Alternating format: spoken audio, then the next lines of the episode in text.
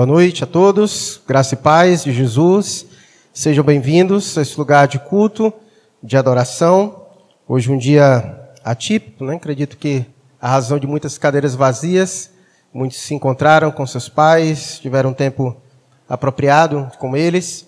E nós louvamos a Deus, porque é o Pai de todos nós, é o Pai que está acima de todos, e nós o louvamos por isso, pelos pais que Ele nos deram. A despeito, talvez, dos traumas, das dificuldades que possamos ter tido com essa figura paterna, nós nunca podemos esquecer que nenhum de nós escolheu os pais que tivemos, mas Deus escolheu para cada um de nós. E Ele é soberano em todas as suas escolhas e nós o louvamos por isso. E eu desejo a cada um dos pais aqui presentes e também daqueles que nos assistem, que Deus lhes capacite a cada dia para que você possa cumprir a sua missão paterna, que é tão honrada. Deus nos deu uma honra muito grande de dar à figura paterna o nome que pertence a Ele, porque Deus é Pai, sempre foi Pai, e no ato da criação, aprove Deus estabelecer nessa conjuntura familiar o homem e dar a ele a figura paterna e chamar de pai. Então Deus abençoe cada um dos irmãos, que vocês possam cumprir sua missão com excelência para a glória de Deus.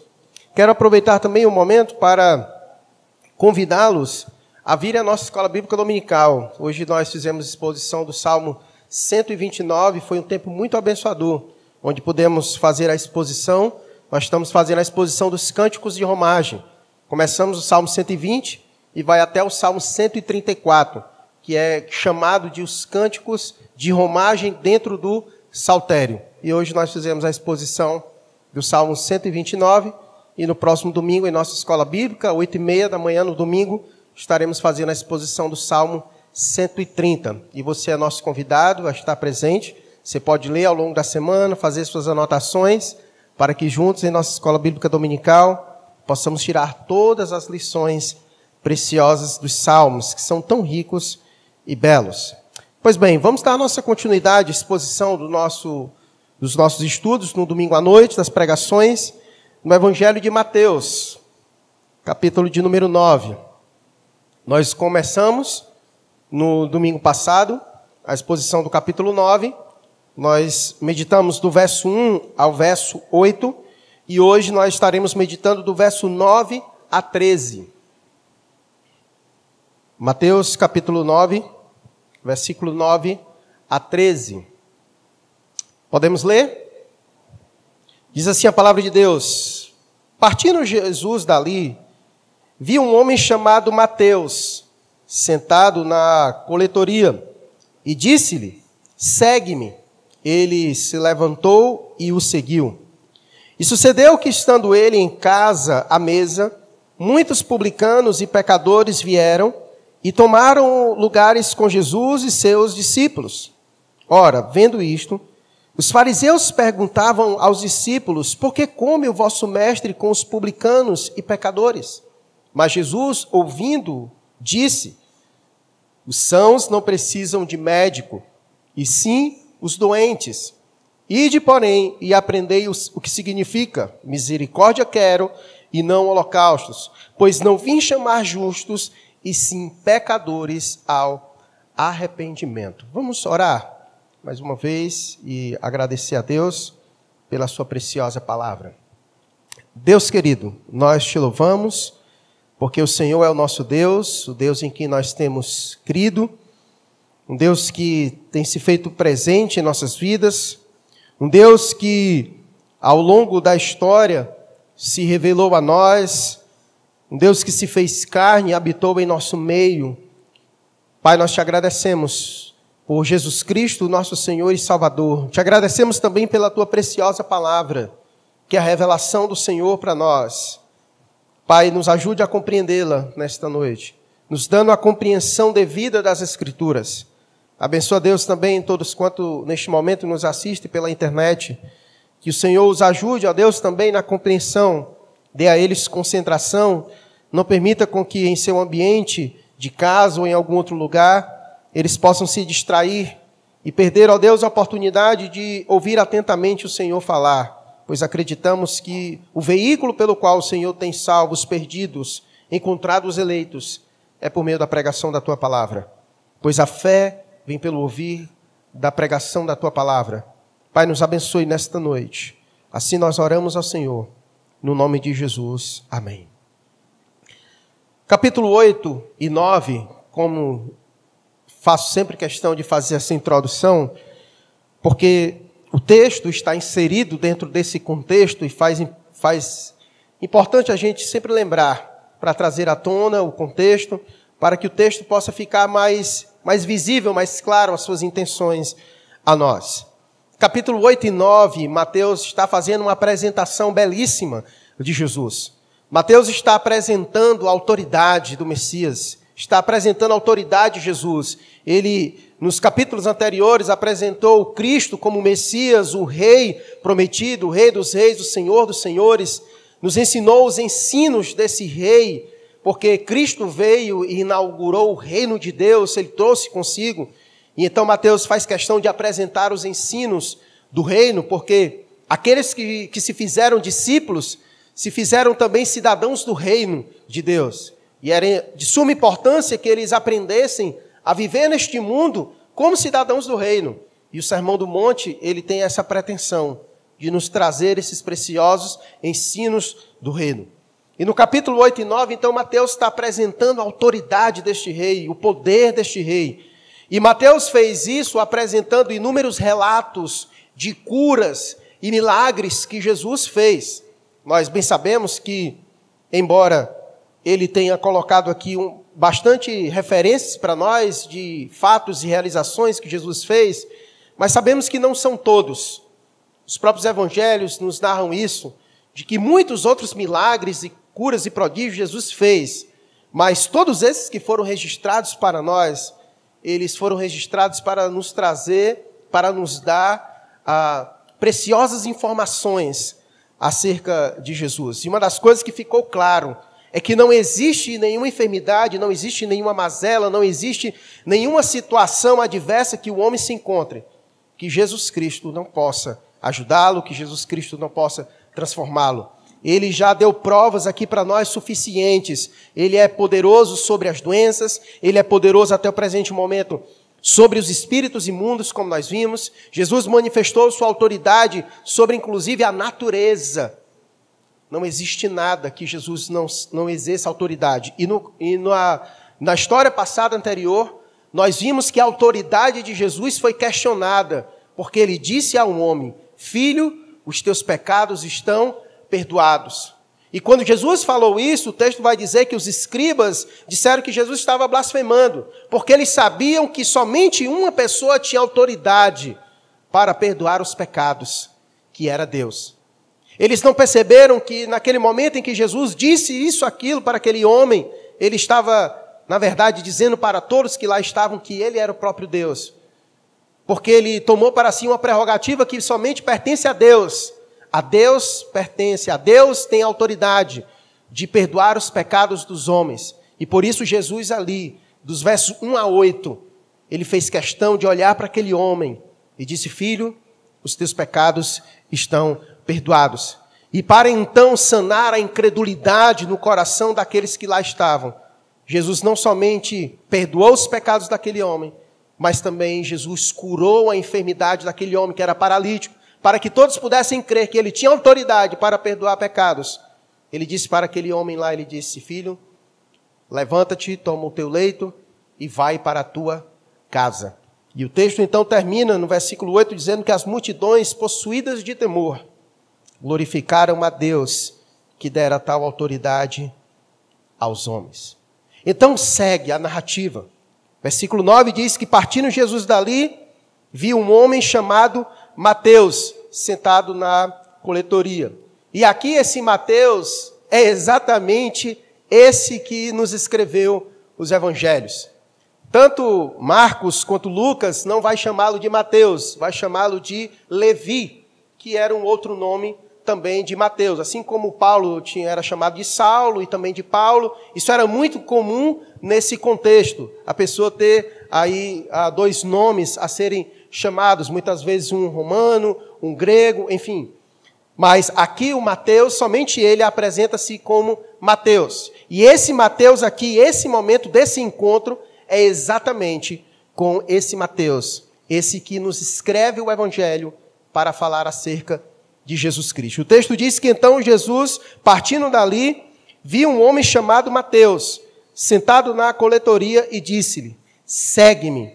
Ele se levantou e o seguiu. Aqui ele faz uma narração sobre um pequeno relato do seu encontro com o Senhor Jesus Cristo. E Jesus, quando encontrou Mateus, encontrou Mateus exatamente nessa situação. Mateus era um publicano. E todos nós sabemos das dificuldades que era o publicano, o que, que ele fazia, né? A Mateus era o inimigo do seu próprio povo. Era alguém que trabalhava para o Império Romano com o objetivo de arrecadar dos seus irmãos altos impostos. E Mateus estava exatamente sentado no seu posto de atividade quando Jesus o encontrou. E Mateus era o tipo de homem que era desprezado pelo seu próprio povo, porque Mateus, segundo os judeus, era um traidor da sua própria nação. Portanto, era o tipo de gente que não era estimado pelos judeus. Mas é exatamente esse homem a qual Jesus vai ao encontro dele. Eu gosto desses relatos porque às vezes nos dá a impressão de que Jesus estava passando e por coincidência ele viu ou encontrou essas pessoas. Mas nós já vimos nos relatos anteriores que no plano soberano de Deus não existem coincidências. Jesus sabe exatamente com quem ele vai encontrar-se. A prova disso é que nós vimos quando foi que Jesus saiu de Cafarnaum pegou um barco, enfrentou uma grande tempestade para encontrar os endemoniados lá em Gadara e transformar a vida daqueles homens. Jesus foi naquela região, uma região gentia, que era uma região rejeitada pelos judeus. E Jesus foi exatamente lá. E agora Jesus encontra com um publicano, Mateus, um coletor de impostos, alguém que é rejeitado pela sua própria nação, pelo seu próprio povo. Jesus vai exatamente ao encontro dele, de Mateus. E não somente isso, o texto vai dizer que Jesus não somente se encontra nesse relato com Mateus, mas a partir do versículo 10, o texto vai dizer que muitos outros publicanos Jesus também encontrou nesse momento. O texto vai dizer: E sucedeu que estando ele em casa, e aqui Mateus ele parece que faz uma interrupção. Os outros evangelhos deixam muito claro que uma vez que Jesus encontra com Mateus, Levi, ele o convida Jesus para ir até sua casa. É importante dizer isso porque caso a gente falte a percepção, dá a entender que Jesus, que a partir do versículo 10, é um outro relato. Como se Jesus talvez estivesse na sua casa, mas não. Aqui Jesus encontra-se com Mateus e Mateus o convida para ir até sua casa. E essa descrição mais precisa nós encontramos no Evangelho de Lucas. Lucas deixa essa narrativa bem. Mateus faz uma separação das perícopes, mas Lucas já não faz. Lucas coloca uma perícope só, dos versos 9 até 13. Mas aqui Mateus ele fala o verso 9, tem uma perícope, e a partir do verso 10 ele abre uma outra. Mas Lucas já não faz isso. Ele junta tudo porque esse episódio está, está junto. Jesus encontra com ele, com Mateus, vai à sua casa, e obviamente, o círculo de amizades de Mateus era exatamente quem? Publicanos. Por isso que o versículo 10 vai dizer, sucedendo, que estando ele em casa, à mesa, muitos publicanos e pecadores vieram e tomaram lugares com Jesus e seus discípulos. Então, naquele momento, Jesus não encontrou somente com Mateus, mas Jesus também encontrou-se com muitos outros publicanos, com muitas outras pessoas que eram do tipo de do mesmo tipo de Mateus, publicanos, coletores de impostos, pessoas que eram ah, rejeitadas pela nação, pelos judeus, pelos líderes religiosos. E Jesus encontra-se com eles. E a narrativa então vai dizer que quando Jesus encontra com esses homens, tanto com Mateus e com outros publicanos e pecadores, inicia-se novamente questionamentos acerca de Jesus. Na perícope anterior, nós vimos os líderes religiosos questionando Jesus. Questionando Jesus, porque Jesus havia dito ao homem: Filho, os teus pecados estão perdoados. E agora, mais uma vez, lá estão eles de novo, agora, criticando novamente Jesus. Mas a crítica agora que eles fazem a Jesus é pelo tipo de, de pessoas com quem Jesus estava exatamente naquele momento.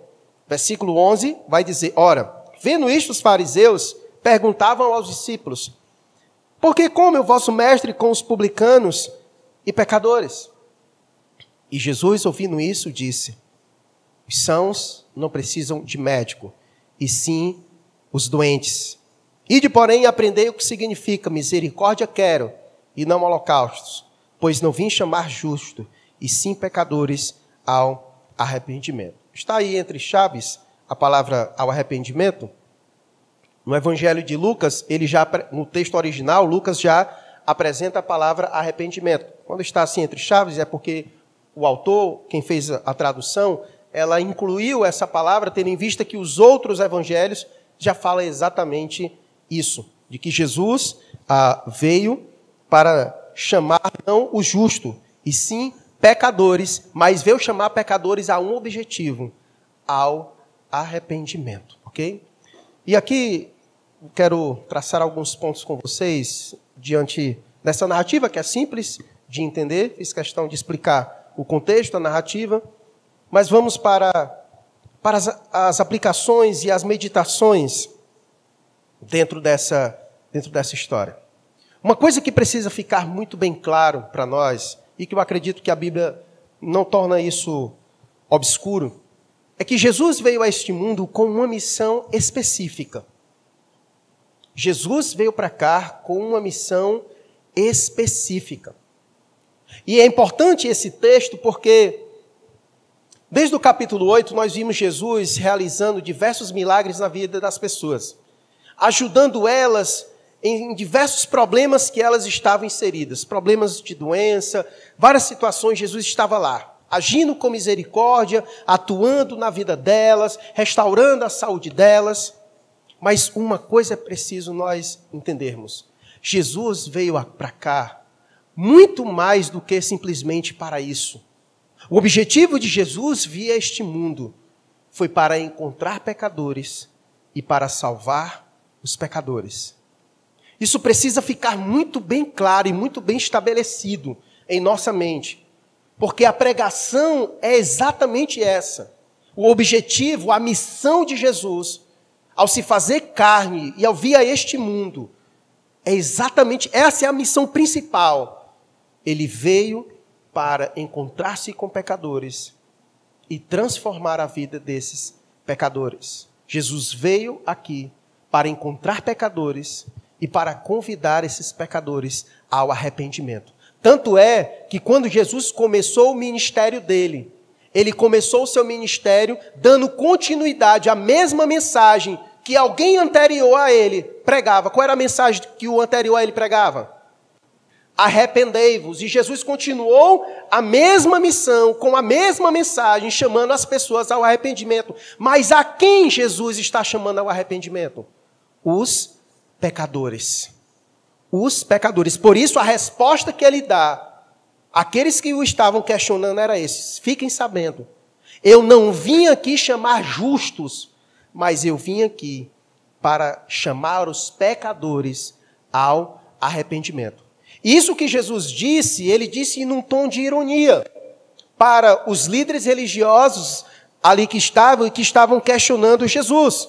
Porque os líderes religiosos que ali estavam, eles se consideravam justos. Eles se consideravam bons aos olhos de Deus. E naquele momento, Jesus, em um tom de ironia, diz para eles que, na verdade, Jesus veio para os pecadores. Jesus não veio para os justos, porque a grande verdade é que não há justos. Eles se consideravam justos, mas não há justo aos olhos de Deus, Todos são o quê? Pecadores. Quer ver a prova disso? Coloca um texto aí para nós de, de, Romanos, capítulo de número 3. Deixa eu só olhar aqui o, o, o versículo. Romanos, capítulo de número 3. Coloca aí a partir do versículo 10.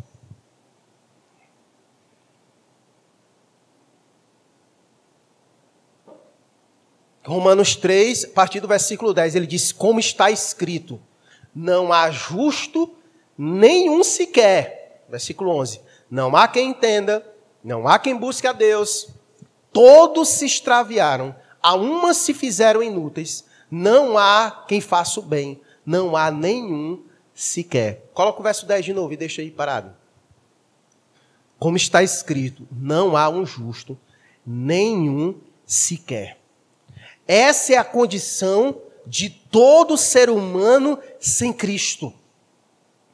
Não há nenhum justo. Por melhor que seja a educação do indivíduo, por melhor que seja a sua moralidade, no sentido aqui, aos olhos dos homens, ainda assim, não há nenhum justo aos olhos de Deus. Por quê? Porque aos olhos de Deus, todos Todos se extraviaram. Todos pecaram, como diz o versículo 23 desse mesmo capítulo. Coloca aí o, o, o versículo 23 desse mesmo capítulo. Pois todos pecaram e carecem da glória de Deus. Essa é a situação do ser humano. E por isso que Jesus veio. Jesus veio para acudir o homem necessitado. E no caso aqui, Jesus diz que ele não veio para os sãos. Os sãos não precisam, ou seja, aqueles que estão bons não precisam, mas ele veio para os doentes. E aqui a doença que Jesus fala no versículo 12 não é uma doença física meramente, é a doença do pecado.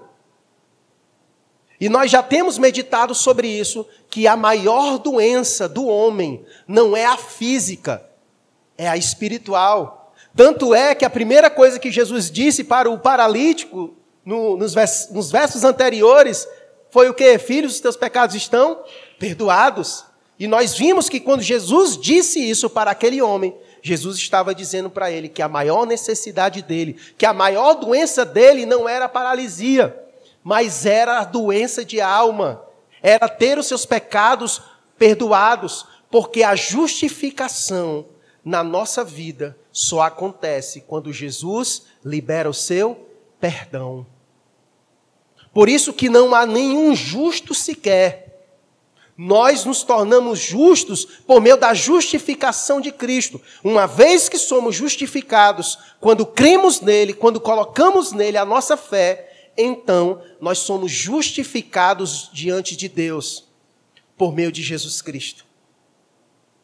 Mas enquanto isso não acontece, a nossa condição é essa: não há nenhum justo sequer. E por isso que Jesus, nesse momento, deixa muito claro a sua missão para aqueles que lá estavam. Jesus veio para os pecadores. Isso também é importante dizer. Sabe por quê? Porque na sociedade que a gente vive, as pessoas trabalham muito com mérito. Elas trabalham muito com mérito. E é muito comum a gente ouvir as pessoas falarem assim, quando o convite é lançado, quando Jesus chama eles ao arrependimento. É muito comum as pessoas falarem assim: não, deixa eu primeiro ajeitar minha vida, deixa eu primeiro largar a bebida, largar o cigarro, largar a outra mulher que não é a minha mulher, mas que eu vivo com ela, deixa eu deixar as farras, as festas, e aí quando eu ajeitar a minha vida, aí eu vou ser crente, né? Muita gente diz isso, né? Ele não entendeu. Jesus não veio para chamar os justos. Na verdade, Jesus veio para o pecador para torná-lo justo. Ele não vai conseguir por si só. O homem não vai conseguir preparar um remédio para se curar da sua própria doença. Ele não tem essa capacidade. Nem a ciência no mundo, nem ninguém é capaz de produzir um remédio para curar a doença de alma do ser humano. Ninguém é capaz de fazer isso. Só Jesus tem o antídoto para a nossa doença: o seu próprio sangue. Foi por isso que ele morreu naquela cruz do Calvário, para que por meio do seu sangue nós fôssemos lavados, purificados. E uma vez lavados e purificados pelo sangue de Jesus, nós somos justificados. Ele, ele cura a nossa doença, a nossa doença de alma. Portanto, nós precisamos entender isso. Jesus veio para os pecadores. E me parece que o mundo não consegue compreender. É claro, com razão óbvia. Paulo vai dizer que as coisas espirituais se discernem de modo espiritual. E por isso que o homem natural ele não consegue compreender as coisas de Deus. E por isso que quando ele vê um pecador se arrependendo ao Senhor, atendendo o chamado de Deus, ele critica. Olha, um miserável desse, não sei o que, um cachaceiro desse, está se convertendo. É exatamente isso. Porque Jesus veio para os doentes, Jesus veio para os pecadores. O grande problema é que tem muita gente que não se acha pecador pelo fato dele não ser um cachaceiro, pelo fato dele não ser um usuário de droga, pelo fato dele, dele ser fiel à esposa dele, pelo fato dele ser um cara honesto. Ele acha que pelo fato dele ter uma moralidade boa aos padrões dos homens, então ele acha que ele não precisa de remédio, ele acha que ele não está doente. É aquele tipo de, de pessoas que a pessoa diz, rapaz, fulano ali, pense num cara decente, só falta Jesus na vida dele. Se falta Jesus na vida dele, então falta o quê? Exatamente. Exatamente. Jesus não é a cerejinha do bolo, é o bolo inteiro. É o bolo inteiro. Não existe moralidade aceitável aos olhos de Deus sem a justificação de Jesus Cristo. Não existe. Ninguém é aceito na presença de Deus por mérito próprio. Nós somos aceitos na presença de Deus por causa de Cristo. Nossa dignidade não vem de nós mesmos, nossa dignidade vem de Jesus Cristo. Vem dele. Quando o Pai olha para nós, ele não olha para as nossas obras, ele olha para a obra de Cristo na cruz do Calvário. Ele olha para a obra de Cristo na cruz do Calvário. Portanto, nós precisamos enxergar Cristo nessa perspectiva, nesta missão. Jesus veio exatamente para isso. Então, qual é a condição de que alguém está apto para Jesus Cristo? É ele ser o quê?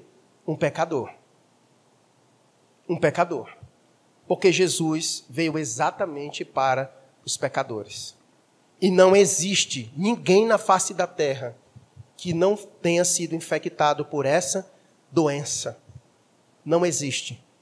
Aos olhos de Deus, todos estão doentes. E sabe qual é a consequência dessa doença? A Bíblia diz que todos pecaram e que o salário do pecado é a morte. Todos estão infectados por esta doença. Não há nenhum, não existe ninguém. Portanto, a mesma necessidade que aquele que tem uma vida externada em uma depravação muito mais visível do que a vida de outra pessoa, por mais que aos olhos dos homens aquele tem uma vida no aspecto de moralidade melhor do que o outro, mesmo assim, todos estão na mesma condição e se aquele que é um bandido, o maior de todos, o, o pior, o mais perverso, se ele morrer sem Cristo, ele vai exatamente para o mesmo lugar que o outro que não vive esse tipo de vida, mas que não foi justificado por Cristo, também vai.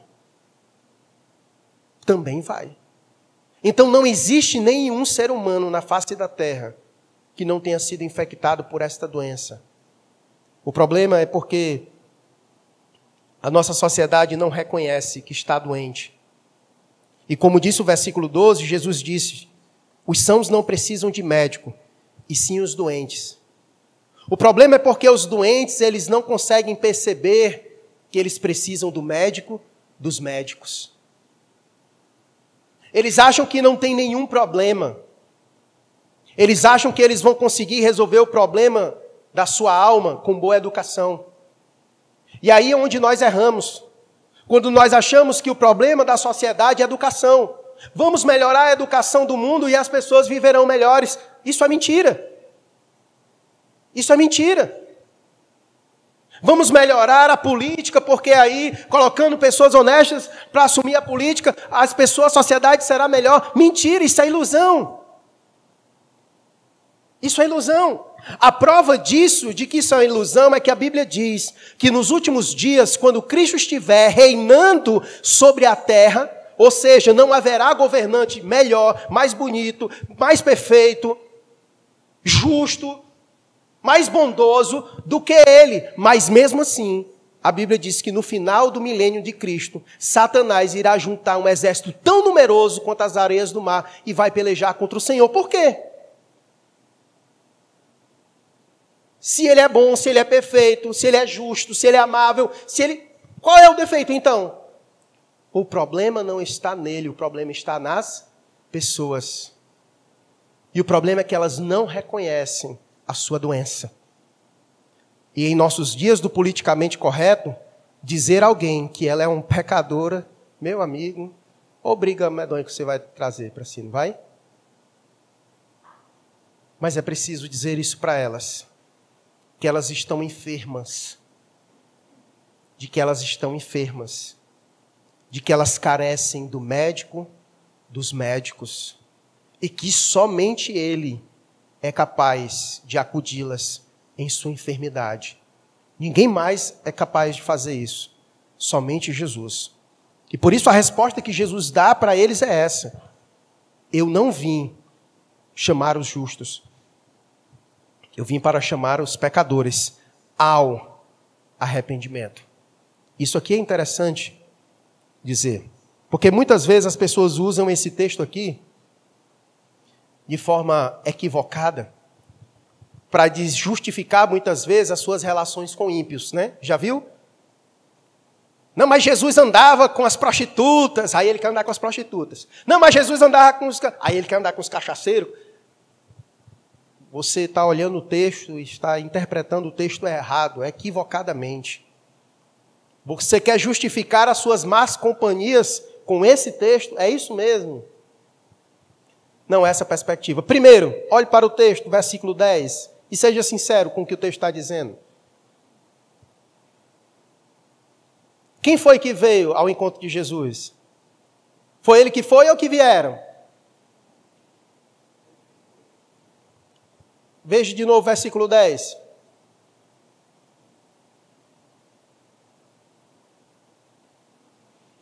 Foram eles que vieram? Foram eles que vieram. Jesus estava exatamente lá.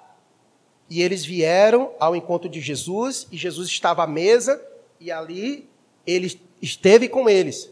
E por que, que Jesus não os rejeitou? Exatamente porque Jesus veio para salvar os pecadores.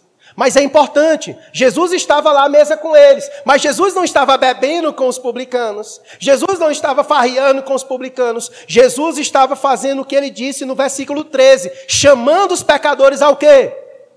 Ao arrependimento. Jesus não estava gozando da companhia deles simplesmente, Jesus estava chamando os pecadores ao arrependimento. Portanto, há uma grande diferença e é esse tipo de relação que nós devemos ter também com os pecadores.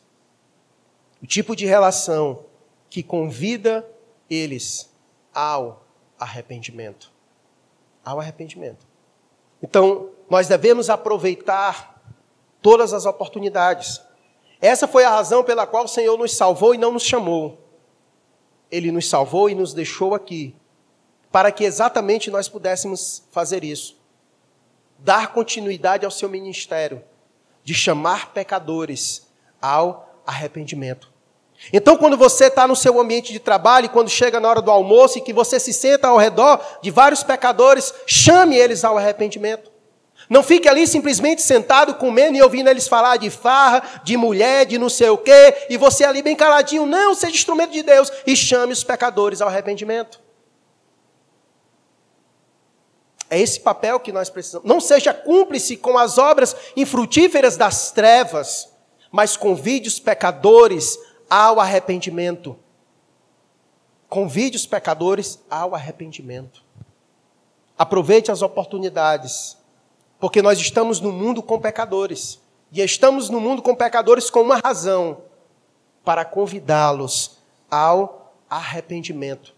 Porque Jesus veio não para os justos, não para os sãos, mas exatamente para os doentes, para os pecadores, para os necessitados. E todos estão. Todos estão doentes. Todos são necessitados. E o Senhor quer usar a minha vida, Deus quer usar a sua vida, para exatamente nós cumprirmos essa missão de Jesus Cristo. Portanto, a resposta que Jesus dá à pergunta do versículo 11, o porquê que o vosso mestre come com publicanos e pecadores, é exatamente essa. Porque ele veio para chamar não justos, mas os pecadores. Eu não sei você que está hoje aqui. Eu não sei o que, que você está esperando para ir ao Senhor. Ele é o oleiro. É Ele quem transforma as nossas vidas. Ele não está esperando você melhorar a sua vida para você ir para Ele, não. É Ele quem vai transformar a sua vida. É Ele quem realiza esta obra. Ninguém é capaz de fazer isso por si mesmo. O máximo que nós podemos fazer é tomar um banho. O máximo que nós podemos fazer é trocar de roupa. Mas mudar a nossa natureza, só Jesus. Só Jesus é capaz de fazer isso. Só Jesus é capaz de transformar um porco em ovelha. Porque porco é que gosta de lama, mas a ovelha não. E só Jesus é capaz de mudar a nossa natureza. Ninguém mais é capaz de fazer isso. O encontro dele com Mateus é interessante. Porque o encontro de Jesus com Mateus é exatamente aquilo que ele tinha dito já nos textos anteriores, quando ele quando ele confronta aqueles que queriam ah, segui-lo, no capítulo 8, dos versos 18 a 22. O texto não nos dá muitas informações, mas a informação que temos já é suficiente para compreendermos como foi que Mateus reagiu ao chamado de Jesus. Jesus encontrou aquele homem no caminho, estava sentado na coletoria, e Jesus disse: segue-me. É interessante o que Lucas vai dizer acerca disso. Coloca o texto aí de Lucas, desse encontro de Jesus com Mateus, Lucas capítulo 5, verso 27 e 28. Olha o que que Mateus, o que que Lucas diz.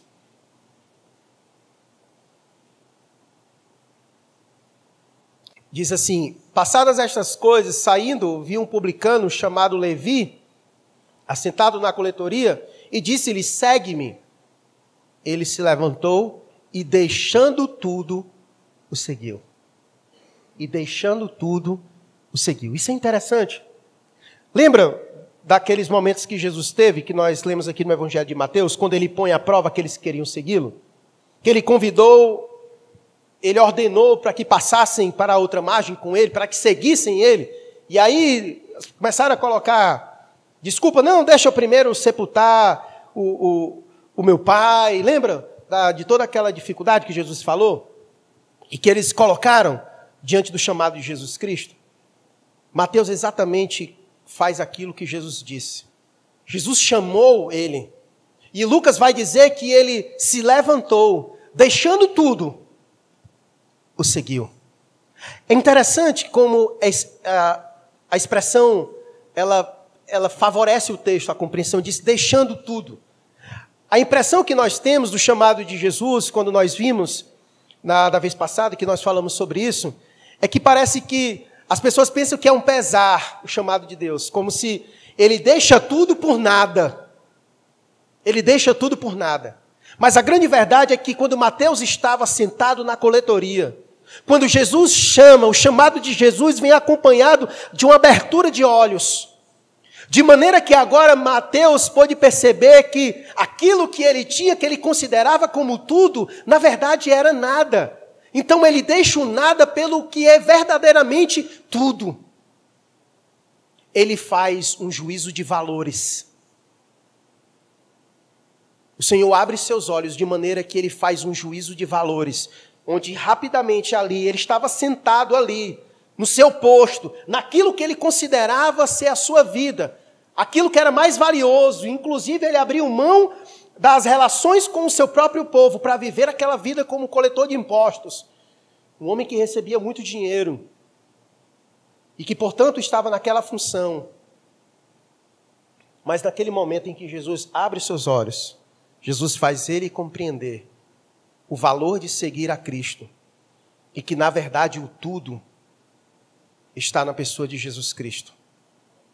O tudo está na pessoa de Jesus Cristo.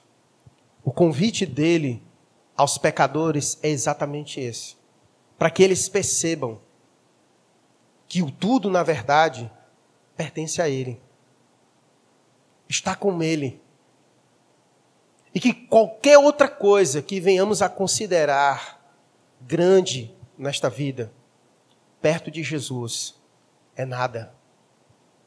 Perto de Jesus é nada. Essa história nos parece muito com outra história. A história de Zaqueu, lembra? Muito parecido, né? Com a história de Zaqueu. Que era um homem também que amava as riquezas. Mas quando Jesus abre seus olhos a contemplação daquilo de Cristo foi tão grande que ele decidiu restituir a todas as pessoas que ele tinha defraudado. Porque Jesus abriu os olhos para que ele realmente compreendesse o valor da pessoa de Cristo. O valor da pessoa de Cristo. Por isso, abrir mão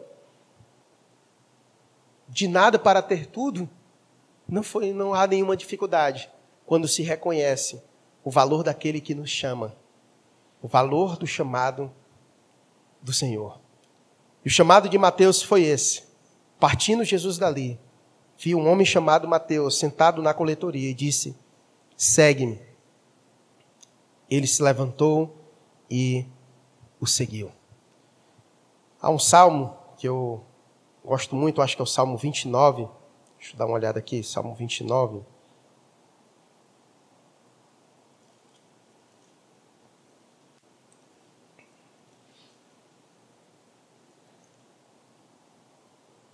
Olha o versículo 4 do Salmo 29. Olha que beleza. Olha o que Davi disse do Senhor. A voz do Senhor é poderosa. A voz do Senhor é cheia de majestade. Naquele momento, quando Jesus disse: segue-me, aquela palavra penetrou no mais profundo da alma e do coração daquele homem. Palavras como essa nos dá ânimo e esperança de lembrarmos que, por maior que seja, por mais endurecido que seja o coração do homem, ele amolece diante da voz poderosa do Senhor. Diante da voz poderosa do Senhor, porque a voz do Senhor é poderosa, é cheia de majestade. O Senhor disse para ele: segue-me, e ele deixou tudo e seguir o Senhor. Nunca perca as esperanças. Porque se aprove Deus em sua soberania chamar alguém, quando ele chamar, esse chamado é irresistível. Porque agindo Deus, quem impedirá? Quem jamais resistiu à vontade do Senhor? A voz do Senhor é poderosa você lembra quando ele lhe chamou? Você lembra quando ele chamou?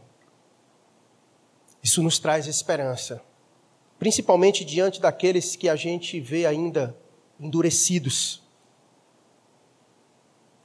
A esperança que nós temos é que, por mais que eles rejeitem a nossa voz quando a gente fala, quando a gente fala para eles que eles precisam se arrepender, quando a gente prega para eles, quando eles zombam de nós, quando eles endurecem o coração, quando nós falamos para eles que eles estão doentes e precisam do médico, eles endurecem, mas a nossa esperança é porque quando o Senhor chamar, não existe coração endurecido que não seja amolecido pela voz do Senhor.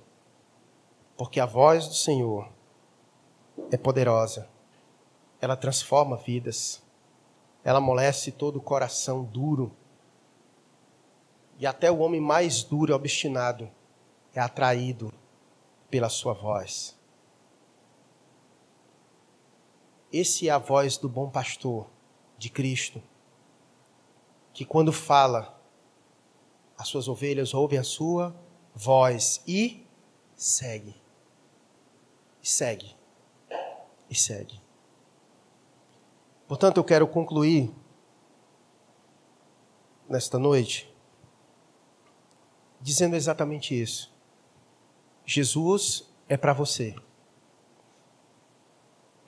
Porque você é um pecador, assim como eu. E Jesus veio exatamente para nós. Não existe dignidade em nós mesmos. Eu não sou digno do Senhor, é verdade. E é exatamente por isso que ele veio ao nosso encontro. Não é porque nós éramos dignos e ele veio a nós, não. Como retribuição, como mérito. É pelo contrário. É porque não merecemos. É porque não temos dignidade diante de Deus por causa do nosso pecado. Que Jesus veio para nos acudir em nossa doença, em nossa enfermidade, em nossa pecaminosidade. E Jesus veio exatamente para atuar com graça. Porque se o pecado é abundante em nossas vidas, o que, que a graça de Deus faz? Ela é muito maior. Porque onde abundou o pecado, superabundou a graça de Deus. E ele faz exatamente isso para que a sua glória seja manifesta. Olhe para a história de Mateus. Um homem que era um coletor de impostos, um publicano, fez um dos seus discípulos. O homem que escreveu o evangelho, e pelas eras e pelos séculos dos séculos, seu nome é lembrado. Um homem que não valia nada para seu povo, mas que agora tem muito valor para Deus. Veja o apóstolo Paulo, era um perseguidor, um assassino, um homem que matou os crentes, que, que prendia o povo de Deus. E Deus fez de um homem desprezível, como o apóstolo Paulo, que era inimigo da cruz de Cristo, o maior missionário que nós podemos contemplar nas Escrituras. É isso que ele faz. Ele pega o pior dos pecadores, como Paulo disse, Digna é a palavra de aceitação que Cristo Jesus veio para salvar os pecadores, dos quais eu sou o principal. E Deus faz exatamente isso, para que nossa vida seja o palco da sua glória. De maneira que alguém olhe para nós e diga: Isso aqui era um coletor de impostos miserável. Mas olha, agora é um baterista.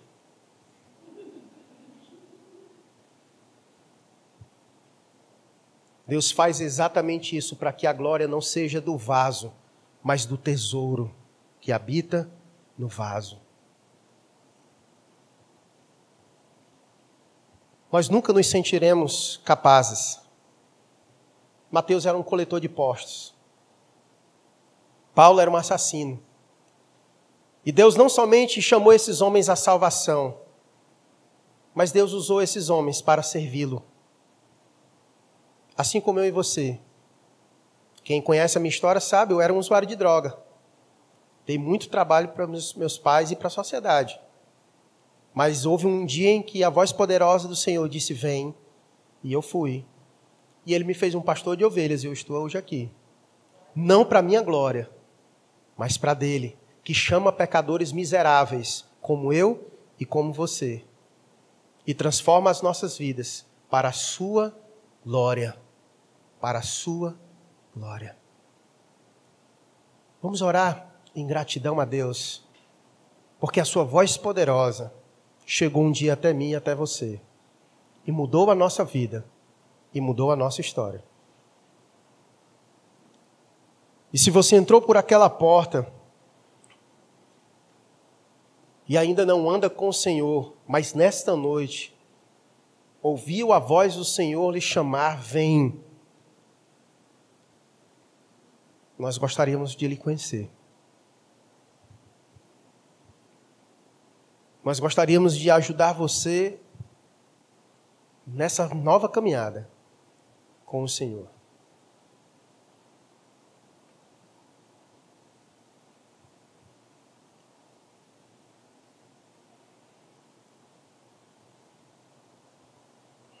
Agradeça a Deus.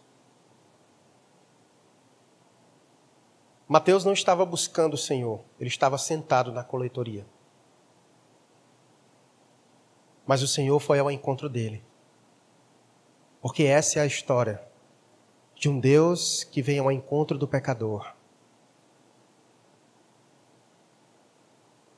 As parábolas do filho pródigo, da dracma perdida, da ovelha perdida não é da dracma, não é da ovelha e não é do filho, mas é daquele que vai ao encontro do perdido, daquilo que se perdeu. E nós estávamos perdidos como ovelhas desgarradas, sem pastor. E ele veio ao nosso encontro. Assim como foi ao encontro de Mateus e disse: "Segue-me".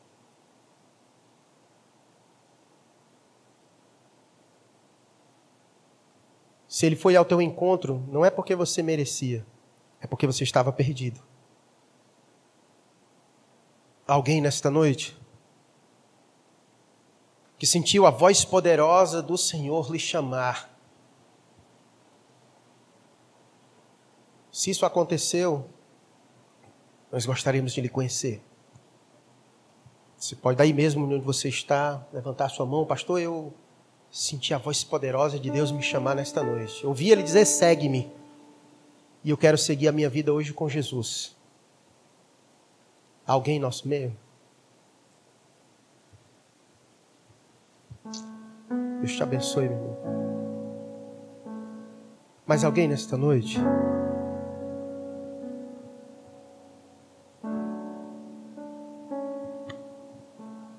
Esse é um momento também para gratidão. Porque o Senhor nos contemplou em nossa perdição. E Ele não foi ao nosso encontro, não foi um encontro casual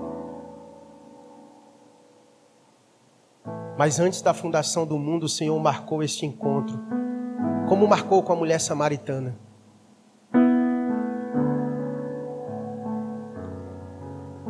Temos muito a agradecer a voz poderosa e suave do Senhor,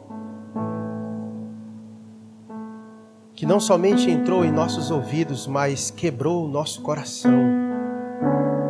Foi no mais profundo da nossa alma e nos fez nascer de novo.